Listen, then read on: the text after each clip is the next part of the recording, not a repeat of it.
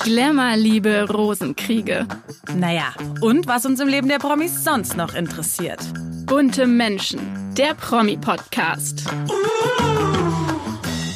Hallo und herzlich willkommen zu einer neuen Folge Bunte Menschen. Ich bin Barbara Fischer. Und ich bin Lilly Burger. Wir beide sind Redakteurinnen bei Bunte. Und heute ist bei uns Adelsredakteurin Stefanie Hecke zu Gast. Ich spreche mit ihr über König Charles und seine derzeit recht große Krankenakte. Denn natürlich interessiert uns brennt, wie es dem Monarchen mit seiner Krebsdiagnose aktuell geht, wer ihn nun bei seinen Terminen vertritt und welchen Einfluss die Krankheit auf die gesamte Familie hat. Bevor wir uns aber dem englischen Palast zuwenden, schauen wir diese Woche, was in Hollywood sonst noch so los war.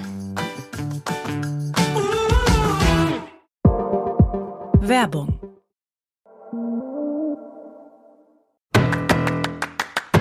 Bunte Spotlight ja, man mag es kaum glauben, aber bald könnte tatsächlich der Scheidungskrieg zwischen den Hollywood-Stars Angelina Jolie und Brad Pitt ein Ende finden. Das ehemalige Traumpaar stritt sich ja die letzten acht Jahre über Gott und die Welt. Es ging zwischenzeitlich unter anderem um das Sorgerecht ihrer gemeinsamen Kinder oder über ihr Weingut Miraval in Südfrankreich und natürlich diverse andere Streitpunkte. Doch jetzt haben beide endlich die finalen Unterlagen über ihre Finanzen am Gericht vorgelegt. Und dieser Schritt prophezeit meistens in den USA ein sehr nahes Ende. Und man muss sagen, damit würde endlich eine der bittersten Rosenkriege in Hollywood vorbei sein. Ja, wir sind sehr gespannt und vor allem auch noch gespannter, wie die freie und neue Zukunft von Angelina und Brad aussehen wird. Der Schauspieler kann sich ja endlich ganz auf seine neue Liebe, Ines de Ramon, konzentrieren und wer weiß, vielleicht hat er ja auch nochmal Lust, vor den Traualtar zu treten. Denn die beiden wirken wirklich unglaublich verliebt und glücklich miteinander. Und auch Angelina wünscht mir natürlich, dass sie glücklich in ihre Zukunft startet, ob mit Mann oder ohne. Egal, Angelina wird, glaube ich, ganz gut ihren Weg finden und vor allem wie immer die Welt retten. Absolut. Aber kommen wir noch mal zu einem anderen Thema, was besonders die letzten Tage medial rauf und runter lief. In Las Vegas fand wieder der legendäre Super Bowl statt, also das Finale der American Football Profiliga. Doch ehrlich gesagt geriet der Sport dabei in den Hintergrund und wieder mal redeten alle nur über Superstar Taylor Swift. Die Sängerin ist ja seit einigen Monaten mit Kansas City Chiefs Star Travis Kelty zusammen. Sehr medienwirksam, möchte ich sagen. Ja, es war fast schon ein gewohnter Anblick. In den letzten Monaten fieberte die Sängerin immer fleißig von der Tribüne mit bei Spielen und zog damit alle Blicke auf sich. So natürlich jetzt auch beim Super Bowl. Taylor legte eine absolute Show hin, äxte ihr Bier, wenn die Kamera auf sie gerichtet war, knutschte ihren Freund nach dessen Sieg ab und auch bei der Siegesfeier konnten die beiden nicht die Finger voneinander lassen. Sie sangen ja dann auch gemeinsam ihren Song Love Story und fielen sich dann in die Arme und knutschten um die Wette. Aber ganz ehrlich, mir persönlich ist es viel zu übertrieben und wirkt echt ein bisschen peinlich. Ich finde auch, diese zur Schaustellung ihrer Liebe ist langsam total trüber und auch echt nervig. Taylor Hype hin oder her, mich persönlich nervt's und irgendwie empfinde ich es auch wirklich als unprofessionell. Und gerade Taylor müsste ja, was das angeht, eigentlich ja ein Profi sein. Deswegen, liebe Taylor, bitte schalt mal einen Gang zurück. Es sind ja schon sehr, sehr viele Promi-Lieben daran kaputt gegangen, die sich so in der Öffentlichkeit geregelt haben. Und ich erinnere da nur an Taylors Liebschaft mit dem Schauspieler Tom Hiddleston besten. Ja, wir waren natürlich letzte Woche schon in großer Sorge, denn wir haben erfahren, König Charles hat mit 75 Jahren Krebs. Umso dringender wollen wir heute endlich mehr darüber erfahren. Wie geht es Charles? Was genau ist los in der britischen Königsfamilie? Und daher bin ich auch besonders froh, dass du heute da bist, liebe Stefanie Heckel aus dem Adelsresort. Herzlich willkommen. Hallo liebe Lilly, vielen Dank für die Einladung. Ja, wir haben es letzte Woche schon erfahren. König Charles ist an Krebs erkrankt. Aber wie kam es eigentlich zu der Diagnose? Also eigentlich war er wegen was relativ harmlosem im Krankenhaus, wegen einer vergrößerten Prostata, was in seinem Alter relativ normal ist, also nichts, wo man sich Sorgen machen müsste. Und es schien auch alles gut zu sein, bis eine Woche später die Diagnose kam, man hat da was entdeckt, und zwar eine Form von Krebs, weil bei so einer Routineuntersuchung, bei so einer vergrößerten Prostata werden natürlich Proben entnommen, also man macht ein Routineblutbild, man checkt die Prostata-Tumormarker im Blut und halt auch Urinanalysen. Und dabei wurde eben was gefunden. Und weiß man mittlerweile, um welche Krebsart es sich handelt? Also welcher Krebs gefunden wurde? Das weiß man leider nicht. Da ist der Palast sehr, sehr schweigsam. Man weiß nur, dass es Charles, wie seine Frau Camilla gesagt hat, den Umständen entsprechend äußerst gut geht, dass er sich in Sandringham erholt und äh, einmal die Woche geht's für die Behandlung nach London. Zudem wurde der Krebs wohl recht früh entdeckt, was für eine sehr gute Heilungschance sprechen könnte. Was ist denn Sandringham eigentlich? Das ist deren Landsitz, wo die beiden sich zurückgezogen haben, ein bisschen von London entfernt und da haben sie schön ihre Ruhe. Okay, also kein royales Krankenhaus, sondern einfach eine eigene Dependance. Genau. Und ja, aber welche Therapie bekommt er denn? Dann weiß man das, also ob Chemotherapie oder Bestrahlung? Auch da hüllen sie sich leider in Schweigen. Das würden wir natürlich super gerne wissen. Aber es gibt verschiedene Arten, was er bekommen könnte. Also er könnte entweder operiert worden sein, könnte eine Strahlenbehandlung bekommen, eine medikamentöse Therapie oder eben eine Chemotherapie. Dass es keine OP ist, dafür spricht, dass er einmal die Woche nach London reisen muss, um eben so eine Behandlung zu bekommen. Aber was genau es ist, verraten sie uns leider bisher jedenfalls nicht. Im Rahmen der Recherche hat ja Bunte auch mit einem Arzt darüber gesprochen, was bei einer Prostata-OP untersucht wird bzw. festgestellt wird. Du hast es vorhin schon vorweggenommen teilweise, aber was hat denn der Arzt zu euch noch gesagt? Also wir haben mit Professor Oliver Reich gesprochen, der ist Urologe und Spezialist für medizinische Tumortherapie in München und der hat uns eben gesagt, dass da die Diagnose einer Leukämieform hätte sein können, als auch ein Tumor im Harntrakt, also in der Niere oder in der Blase. Wie große Sorgen muss man sich jetzt machen? Charles pflegt ja eigentlich schon einen sehr gesunden Lifestyle, äh, der ihm eigentlich doch gute Chancen auf Heilung bieten könnte, oder? Eigentlich lebt er sehr gesund, ja. Also er ernährt sich sehr gesund, er ist ja auch sehr umweltfreundlich und deswegen auch sehr, sehr gerne vegan. Also er isst nur selten Fleisch oder Fisch. Er macht täglich ein elf Minuten Militärworkout und wie seine Frau Camilla schon 2020 geschwärmt hat, er sei der fitteste Mann in seinem Alter, den sie kennt. Er sieht ja auch fit aus, muss man sagen, eigentlich. Ja, für, für seine 75 auf also jeden kein, Fall. kein großes Bierbäuchlein. nee, äh, Charles ist schon sehr schlank und sehr, sehr fit. Aber zu diesem super gesunden Lifestyle gibt's halt auch eine sehr lange Krankenakte und sein Arbeitsalltag.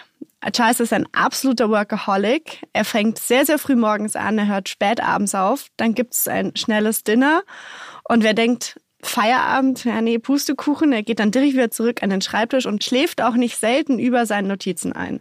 Also die Arbeitstage sind sehr, sehr lang. Dazu kommt, dass er ungefähr so 425 Termine im letzten Jahr wahrgenommen hat, was für sein Alter schon auch echt viel ist. Dazu der ganze Papierkram.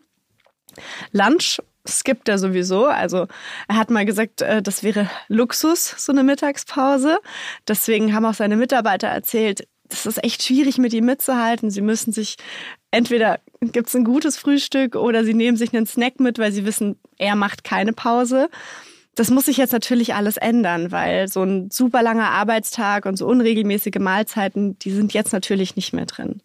Und ja, wie schon gesagt, seine Krankenakte Ärzte und OP-Säle kennt er sehr, sehr gut. Er hat sich wahnsinnig oft die Knochen gebrochen. Das lag viel an seinem, an seinem Polospiel. Da ist er diverse Male ganz, ganz fies vom Pferd gefallen. Dann hat er dadurch auch ein chronisches Rückenleiden. Und viele haben sie schon gesehen, zum Beispiel bei der Krönung, diese mysteriös geschwollenen Finger, die knallrot sind, weswegen er auch bei der Krönung keinen Ring bekommen hat, weil er halt einfach nicht drüber gepasst hätte. Und er sagt sogar selbst, Wurstfinger dazu. Und so sehen sie ja leider auch aus. Sie sehen auch aus, als würden sie wahnsinnig wehtun. Aber was auch das sein könnte, dazu schweigt er. Es könnte aber, wie uns der Arzt erklärt hat, eine Form von Gicht sein, ein Ödem oder eine Arthritis. Und ich glaube, unter Corona hat er ja auch sehr gelitten, oder? Gelitten nicht unbedingt. Er war äh, zwar als Risikopatient eingestuft, weil er vor vielen Jahren mal eine Lungenentzündung hatte und schwere Atemwegsprobleme. Also er hatte zweimal Corona, aber mit relativ mildem Verlauf und wenig Symptomen. Also da war er nicht im Krankenhaus. Nee, aber in seinem Alter ist es natürlich eh schon ein bisschen risikoreicher mit Corona. Muss man vorsichtig mit umgehen. Aber du hast jetzt auch schon diesen Arbeitsmarathon angesprochen, der da jedes Jahr hinter ihm liegt. Das muss ja vor allem für seine große Liebe Camilla wahnsinnig schwer sein, mit anzusehen. Hat die nicht mal was gesagt? Ja, doch, natürlich. So wie jede Ehefrau war das so, Schatz, mach doch mal ein bisschen langsamer. Also die hat natürlich gesehen, wie viele Termine er wahrnimmt und der liebt natürlich seinen Job. Job und das weiß sie auch. Aber sie hat ihn schon gebeten, ein bisschen kürzer zu treten, gerade für seine Gesundheit. Das war aber wohl noch weit vor dieser Diagnose. Also die wusste gar nicht, was da auf ihn Zukunft hat, aber trotzdem schon gesagt, du, wie wäre es ein bisschen slower? Mit deinen 75 sind dir diese über 400 Termine ja auch kein Pappenstiel. Aber das ist für ihn halt super schwierig, weil er, er liebt seinen Job, er will was bewegen und er ist natürlich auch in riesige Fußstapfen getreten. Das heißt, er muss sich auch noch beweisen. Aber nimmt er den Rat jetzt von Camilla zu Herzen? Also tritt er denn tatsächlich endlich mal kürzer? Ein bisschen. Also so ganz aufhören kann er nicht und will er auch, glaube ich, nicht. Also gerade für jemanden, der so gerne arbeitet, wäre natürlich so eine Wochen- oder man weiß es ja nicht, monatelange Zwangspause ganz, ganz schlimm. Deswegen den Papierkram, der sich ja sehr schnell staut bei ihm, den will er weitermachen. Auch die wöchentlichen Termine mit Englands Premier Rishi Sunak wird er weiterhin übernehmen. Aber der Arzt hat öffentliche Termine verboten. Das Einzige, was ist, er reist ja einmal die Woche von Sandringham nach London, um seine Krebsbehandlung wahrzunehmen und da wird er einige private Termine in der Zeit auch noch wahrnehmen. Und wenn er nach London reist, dann sehen wir ihn. Also es sind kleine Momente im Auto, auf dem Weg in, irgendeine, in irgendein Haus, aber immerhin, man sieht ihn und das ist, glaube ich, ihm auch ganz, ganz wichtig, dass das Volk sieht, schaut mal, ich bin da, mir geht's gut. Man sieht es mir Stand jetzt noch nicht an. Also soweit Soweit seine Gesundheit zulässt, wird er immer ein bisschen arbeiten. Und wenn er sich in Sandringham davon erholt, weiß man, was er da macht? Ein bisschen weiß man er wird viel spazieren gehen. Camilla ist natürlich immer an seiner Seite. Also die beiden sind wirklich ein Herz und eine Seele, die sind absolut unzertrennlich. Wo Charles ist, ist Camilla nicht weit. Ähm, man sagt, dass er, also er liebt Aquarellmalerei. Es gibt auch ganz viele tolle Bilder von ihm. Und ja, eben seine Spaziergänge, also wirklich äh, sehr, sehr runtergefahren, sehr slow, keine Anstrengung, kein Stress. Und was er sich nicht nehmen lässt, ist der allsonntägliche Gottesdienst in Sandringham. Da haben wir ihn jetzt auch gesehen, zusammen mit Camilla. Auch wieder ein Symbol an die, an das besorgte Volk. Da haben ihn hunderte von Leute, haben auf ihn gewartet an der Kirche, um ihm eben Genesungswünsche zu überbringen. Und da hat er sich natürlich auch sehr gefreut. Ja, glücklicherweise nimmt sich Charles zurück, aber manche Termine können ja auch nicht einfach abgesagt werden. Wer vertritt ihn denn dann? Es sind schon viele Termine, die jetzt umverteilt werden müssen. Die fleißigste ist tatsächlich Prinzessin Anne, die sogar noch mehr Termine wahrnimmt als Also die Charles. Schwester von Charles. Genau. Ja. Genau, die kommt auf, ich glaube im letzten Jahr waren es 457 Termine. Wow. Das ist schon, das ist schon wirklich viel. Also die hat kurz nach der Krebsdiagnose an einem Tag im ganzen Land sechs Termine gehabt. Die hält das genauso wie er. Mittagessen ist nicht. In ihrem Terminkalender sind genau 20 Minuten Pause für ein Sandwich und dann geht's wieder weiter. Die wird viel übernehmen. Und dann natürlich Camilla und William, für die das beide gerade echt eine schwierige Situation ist, weil Camilla will natürlich bei Charles bleiben und William bei Kate. Aber ansonsten neben Anne bleibt halt noch Edward und seine Frau. Und dann wird's auch schon dünn, weil Harry nicht mehr, Andrew nicht mehr. Wer soll es noch machen? Ja, du hast jetzt gerade schon diese Zerreißprobe angesprochen, die es sowohl für Camilla als auch für William gibt gerade. Sie wollen einerseits bei ihren PartnerInnen sein, also Camilla bei Charles, der krank ist, und William bei Kate. Und gleichzeitig wollen sie natürlich gut vertreten auf den Termin. Wie schlägt denn das auf deren Gemüter? Kate wurde ja am Bauch operiert. Auch da wissen wir leider nicht, was denn wirklich los ist. Es spricht aber für was Schwerwiegenderes, weil sie sich bis nach Ostern zu Hause erholen wird. Und da wollte William natürlich an ihrer Seite sein. Das ging jetzt aber nicht mehr, weil er musste für Charles einspringen. Er ist der Thronfolger und da gab es eine Amtseinführung in Schloss Windsor und die sollte eigentlich der König übernehmen. Aber der fällt ja aus, der darf ja nicht mehr. Und da musste William ran. Und wir haben William gesehen, der war abgemagert, der wirkte, der wirkte richtig, ja, der, der, der sah richtig fertig aus. Also der war blass, der war dünner als sonst und der sah auch wirklich traurig aus. Aber natürlich sehr, sehr tapfer. Also der setzt sein Lächeln auf, der macht seine Scherzchen, der nimmt seinen Job sehr ernst und führt ihn dann auch gut durch und dann schiebt er mal kurz diese Sorge um seine Frau zur Seite. Und das macht natürlich auch Camilla. Die macht sich auch wahnsinnige Sorgen um Charles, versucht es aber so gut es geht auszublenden. Und da muss ich sagen, da bewundere ich sie wirklich, weil sie muss schon von dieser Diagnose gewusst haben, als sie ein Krebszentrum besuchen musste. Und selbst da hat sie ganz tapfer diesen Termin abgehalten und gelächelt und den Leuten gut zugesprochen und ist dann wieder gegangen. Also die beiden haben da gerade wirklich ziemlich viel Last auf ihren Schultern. Ja, ich finde auch, Camilla erweist sich absolut als würdige Königin. Aber was ist denn eigentlich mit Harry? Er reiste ja auch kurz nach der Diagnose extra aus Kalifornien an. Hat die schockierende Diagnose jetzt etwa zur Versöhnung geführt? Nee. Also, dass Harry einfach so in den Flieger gehüpft ist, kam auch gar nicht so gut an. Also klar hat sich Charles gefreut, dass Harry rübergeflogen ist. Ist ja jetzt auch nicht gerade ums Eck. Aber er hat es halt ohne Ankündigung gemacht. Und äh, natürlich, wie Harry das gerne macht, mit ein bisschen Bohai um seiner selbst. Und er hat den Terminkalender von Charles und Camilla gestört. Die waren gerade auf dem Weg nach Sandringham. Der Helikopter hat schon gewartet. Dann kam Harry, dann mussten sie auf ihn warten, weil kannst ja nicht einfach abreisen, wenn du weißt, dass der Sohn mal gerade über zehn Stunden zu dir geflogen ist. Und das hat ihn wohl sehr gestresst. Er hat sich zwar schon gefreut, äh, Charles, dass Harry kam, aber mehr als 30 Minuten hatten sie dann halt nicht. Also es hat für eine Umarmung, ein kurzes Gespräch und ein paar Genesungswünsche gereicht. Und dann mussten die beiden auch schon los. Man sagt eben, Charles hat sich gefreut, war aber auch sehr überrumpelt von dieser ja eigentlich doch nur gut gemeinten Geste, die aber halt einfach nicht abgesprochen war. Du hast gerade schon gesagt, es war ein sehr kurzer Aufenthalt. Wie lange war er dann letztendlich da? Ja, gerade mal 24 Stunden. Also das war wirklich nur eine Stippvisite, was natürlich bei dieser langen Flugzeit völlig irre ist.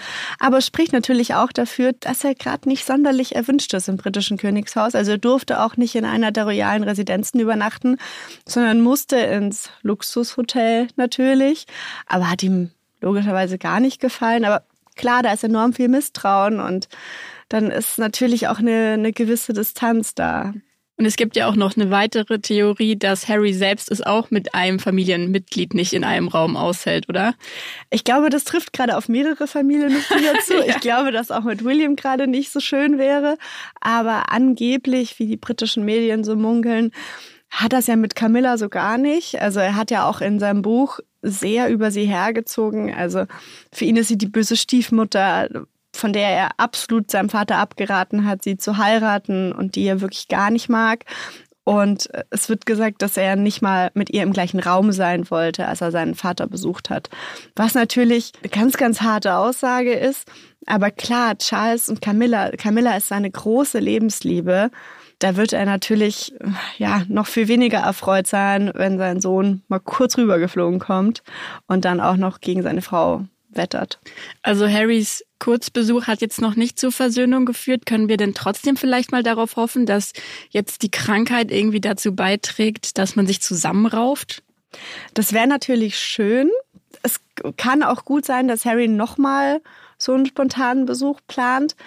Er hat damit aber auch dafür gesorgt, dass man sich noch mehr Sorgen um Charles macht, weil wenn der Sohn sofort ins Flugzeug springt nach dieser Diagnose, klingt es natürlich viel, viel schlimmer und dramatischer, als es wissen wir ja leider nicht, aber als es vielleicht ist. Und das war auch was, was Charles überhaupt nicht gut fand, weil Charles ist sehr darauf bedacht, dass sie, dass sich das Volk eben nicht so viele Sorgen um ihn macht, dass er gibt Statements raus, er zeigt sich, er will zeigen, hey Leute, ist gerade noch alles, alles in Ordnung, macht euch keine Sorgen. Und dass Harry da sofort ins Flugzeug gesprungen ist, hat natürlich ein ganz anderes Signal gehabt.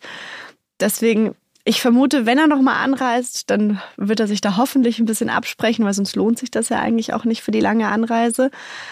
Aber dass man das darüber jetzt kittet, schwierig, weil zum einen Charles soll sich nicht aufregen, der soll sich jetzt Ruhe gönnen und absolut keinen Stress haben. Der ist so zerstritten gerade mit Harry und dieses Verhältnis ist so schwierig, das ist Stress pur für den.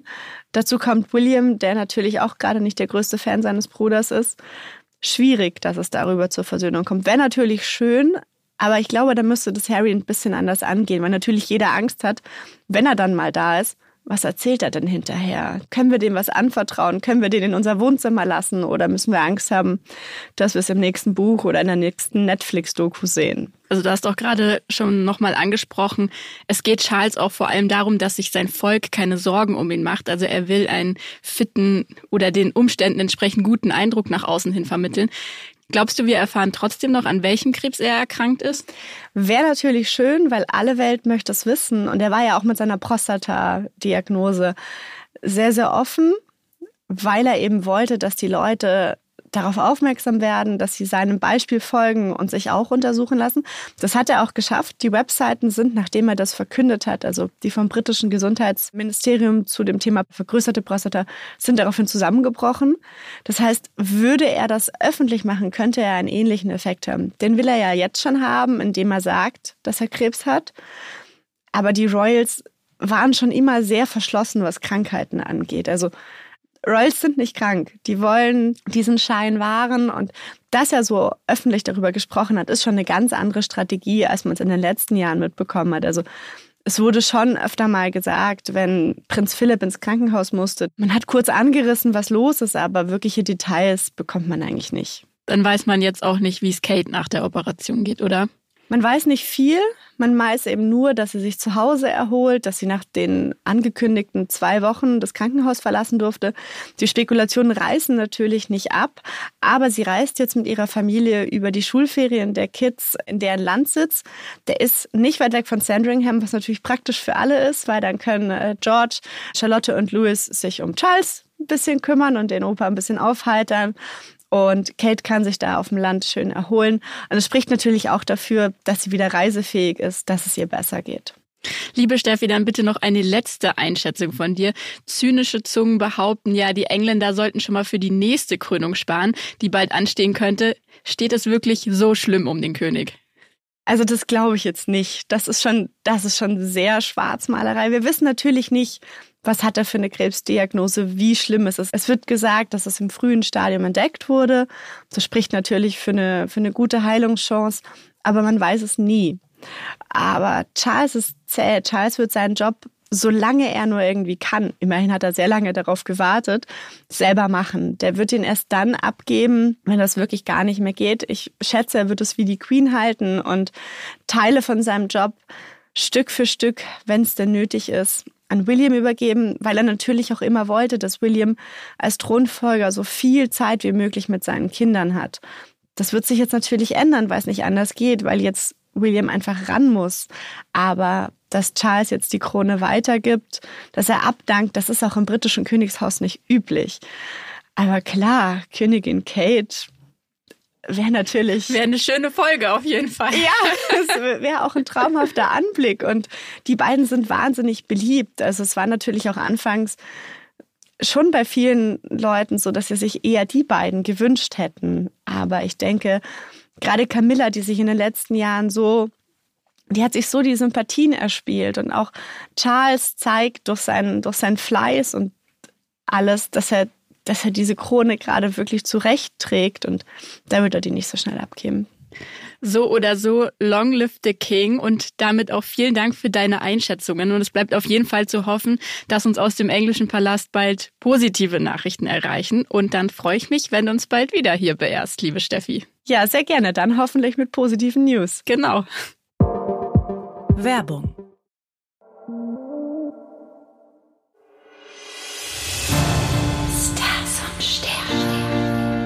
Am Mittwoch war Valentinstag. Wir sind also im Monat der Liebe.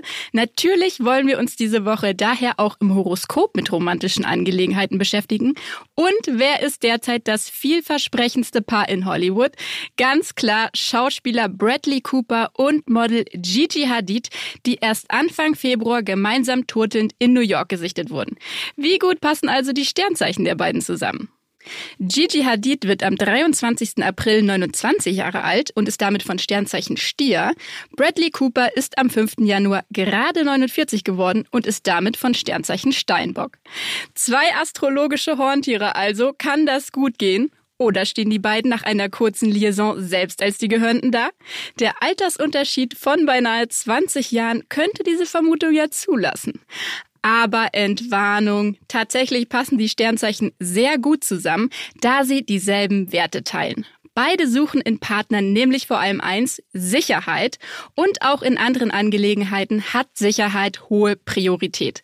Sei es in finanziellen Dingen oder Planung der Zukunft. Für Gigi Hadid und Bradley Cooper ja auch außerdem ein Muss, da sie beide jeweils eine Tochter mit in die Beziehung bringen. Gigis Tochter Kai ist vier und Bradley Coopers Lea sechs. Das Risiko, den kleinen Liebschaften vorzustellen, die schnell wieder weg sein könnten, wollen beide schon mal nicht eingehen. Generell bevorzugen beide eher ein langsames Tempo, doch wenn sie sich füreinander entscheiden, erweisen sie sich als sehr zuverlässig. Nur im Alltag ist Vorsicht geboten. Beide sind stur und wollen bestimmen, wo es lang geht. Unser kosmischer Tipp lautet daher, dass Stierfrau Gigi ruhig ihre sinnliche Ausstrahlung einsetzen darf, um Steinbock Bradley aus dem Konzept zu bringen. Denn der Stier bringt durch seine sinnliche Art die Hormone seines Liebsten in Wallung und der lässt sich gerne mitreißen. Hitziges Streiten geht dann in heiße Küsse über und so darf wohl jeder Konflikt enden, oder?